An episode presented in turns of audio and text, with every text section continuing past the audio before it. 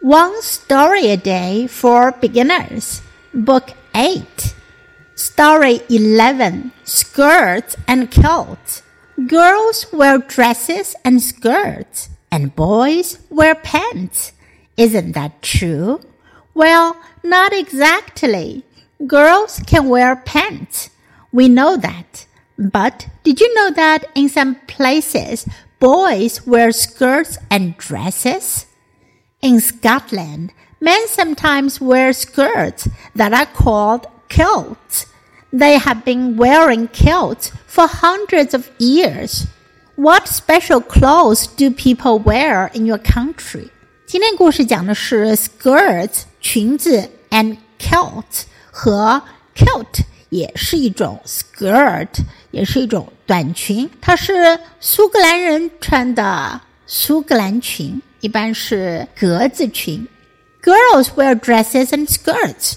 女孩们穿 dresses，dress 裙装，一般指的是长裙、连衣裙。Skirt 是短裙，女孩们穿长裙、短裙。And boys wear pants，男孩们穿裤子。pants. Isn't that true? 那是真的吗？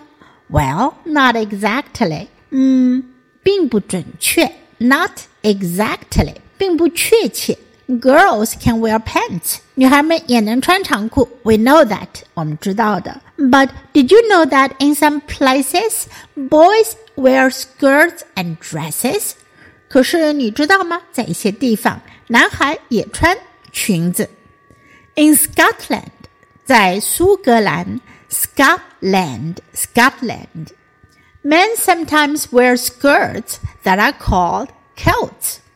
男人有时也会穿短裙，叫做苏格兰裙。They have been wearing kilts for hundreds of years。他们穿苏格兰裙的历史有几百年了。What special clothes do people wear in your country? 在你的国家，人们会穿什么特别的衣服呢 ？Now listen to the story once again. Skirt and kilt. Girls wear dresses and skirts, and boys wear pants. Isn't that true? Well, not exactly. Girls can wear pants. We know that. But did you know that in some places, boys wear skirts and dresses?